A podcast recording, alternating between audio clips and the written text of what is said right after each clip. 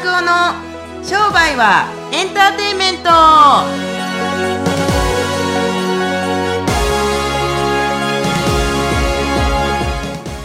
Welcome to 商売はエンターテイン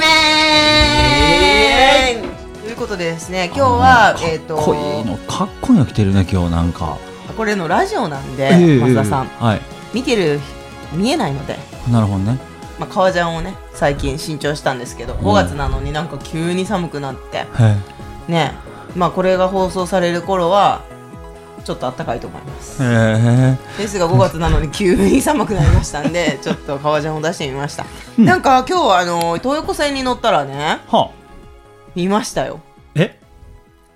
広告。お例の。例の。情熱お金に変える方か変えるやつ。そう。そうな真っ赤赤本の。あった。でねもううわ嬉しいと思ってですね私。あの写真をパシャパシャパシャパシャ撮ろうと思ったらですねもうゲームしてるお兄ちゃんが邪魔して邪魔して。ああ。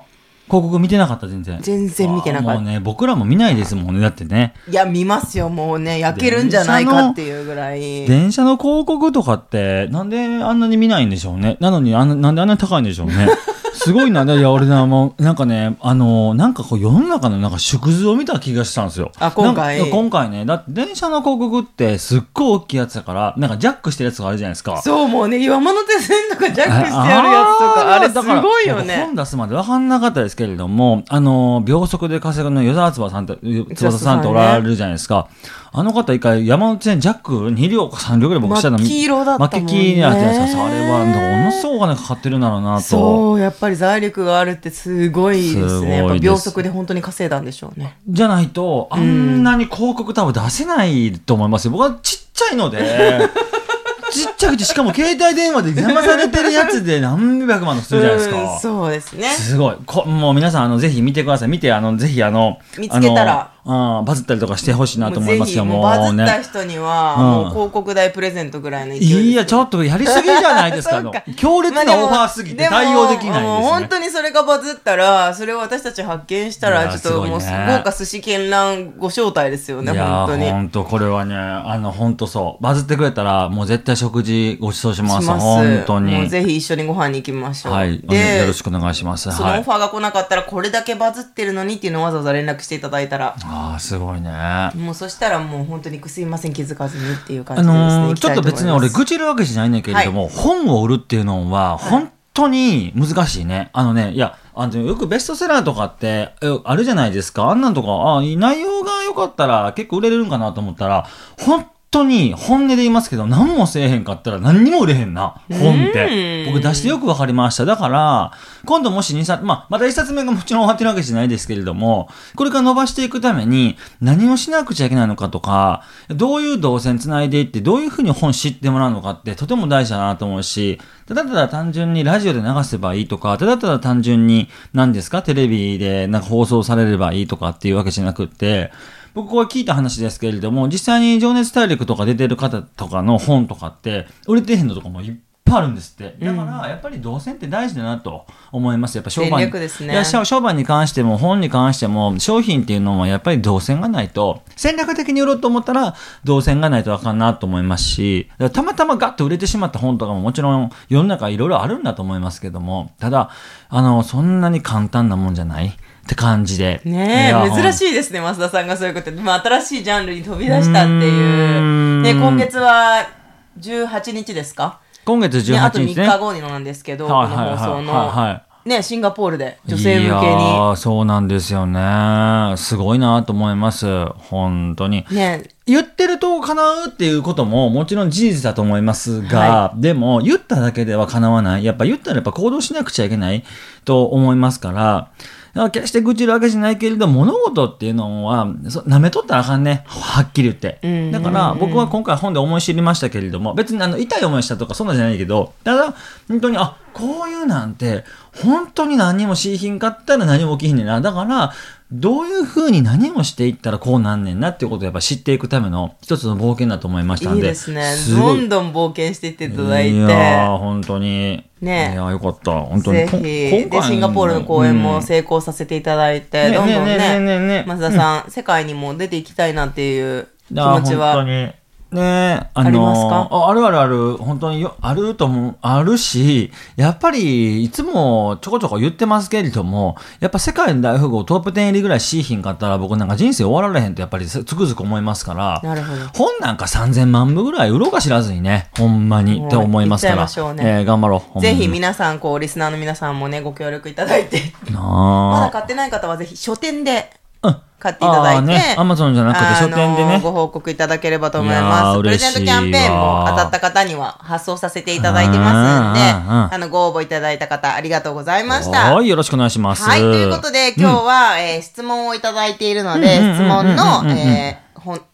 本、本文？はいはいはい。本文に、本メインテーマに、メインテーマに入っていきたいと思います。はい。愛さんから質問をいただきました。まあ、これ前回の質問ともちょっと被ってくるんですけれど、ほ成功するためには、う。うん。自分の成功できない自分をうん。変えることだと思っています。はいはいはい。そのために成功するための正しい習慣を身につけることが必要だと思っているんですが、増田さんが大切にしている習慣を教えてくださいっていう質問をいただきました。えっと、もうね、最近はもうこれしかないなと思うんですけど、もう3つ。もう、早寝、早起き、クロスフィット。もうこの、普通はこれ早寝早起き朝ごはんなはずなんですけども、早寝早起き朝ごはんじゃなくってクロスフィットしていると、すごく調子いいです。なぜかというと、で精神的に安定するし、僕あの家族いますけれども、やっぱ家族ともちゃんと付き合える。ほんで早く寝るってことはそもそも一緒にご飯食べるってことですから、それすごくいいなと思いますし、あのね、えーっと、いろいろね、あの、感じることがあるんですよ。夜遅く寝た時の次の朝、夜早く寝た時の次の朝、そして遅く寝た時のその日の一日、早く起きた時のその日の一日、で、ジム行った時のその一日、ジム行かなかった時のその一日とかって、いろいろ自分で感じながら、あの、昔、整体の先生でね、師匠で、観念想念ノートっていうのがあるんですけど、僕はあの、ちっちゃい赤い帳面みたいなの持ってるんですけど、それに、いろいろ感じたことを書いてるんですけれども、やっぱりね、早寝早起きをしたりするとですね、すごくいい。ですね。なので、僕自身はそれを習慣化してるんだと思いますね。なんかね、成功するのに難しい習慣を積み重ねていくいかなくちゃいけないとかって、僕、やっぱ昔思ってましたけれども、すごいそのつがい、フックっていうのは簡単なところだと僕思いますんで、あのーまずは、早寝しま、あの、早起きしましょうじゃなくて、早く寝る習慣とか、一回試してみたらどうかなと思いますね。うんなんかすごい大事だと思いますね、ちかさん、これ。確かに。まあ、私はね、早寝なのでう、んうんうんうん。あ、早寝なんですか？とっても早寝です。あだいたい7時半ぐらいいにやー、は。早っ8時ぐらいおばあちゃんじゃないですか。すごいね。はい。はあまあ、とはいえ、でも深夜に1回起きちゃったりとはあかはあしますけど、まあ、そしたらそれで起きたままとか、で、また寝るとか、でも寝るのは早いです。ああ、そうですか？美のゴールデンタイプなんで。あ、ん？美容のゴールデンタイムなんで。いや、昔までそんなこと言うてませんでしたよね。まあ、たまたま私は子育てをしているので、はあの、あ娘と一緒に寝ちゃうっていうだけです。本当はね、もっと遅くまでだらだらテレビとか見たいんですけど、ねね、そんな時間もなく、スカンと絵本を読んで一緒に、夜熊と一緒に寝ます。はい。かわいい。あのね、あと、本をね、えっ、と、一週間に一冊でもいいから読んでおく習慣っていうのはとてもいいと思います。なぜかというと、やっぱ脳に対する新しい刺激。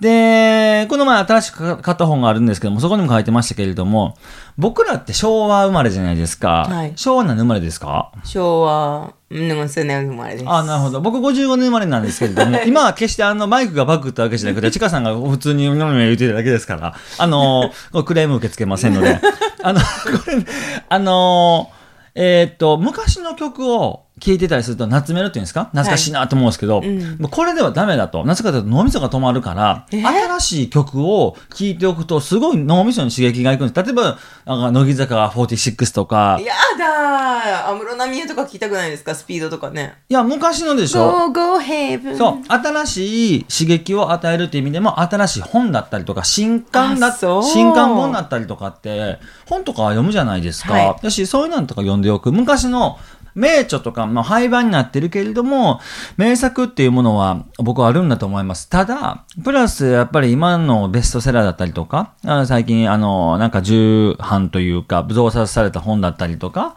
なんか平積みされてる本だったりとか、めたらめったとやっぱり僕読んでいきますけれども、それはね、読んだからといって何か変わるかって言ったら、何かいきなり変わるわけではないですけれども、新しい刺激が入ってきて、今自分の中にある既存のこのリソースっていうのといろいろ混ざり合って、新しいまたアウトプットができるっていうのがありますから、そういう1週間に1冊でも2冊でもいいから新しい本読んでおくっていうのは、僕はすごいいい習慣だと思います。いいですね。新しいっていうのは、別に古い本、自分にとって新しければ、あた、そう、あのね、初めて見る本を。初めて見る本をさ、そう、昔2冊、2, 2回3回読んだ本でももちろんいいですけれども、やっぱりあの、あ初めて読む本を、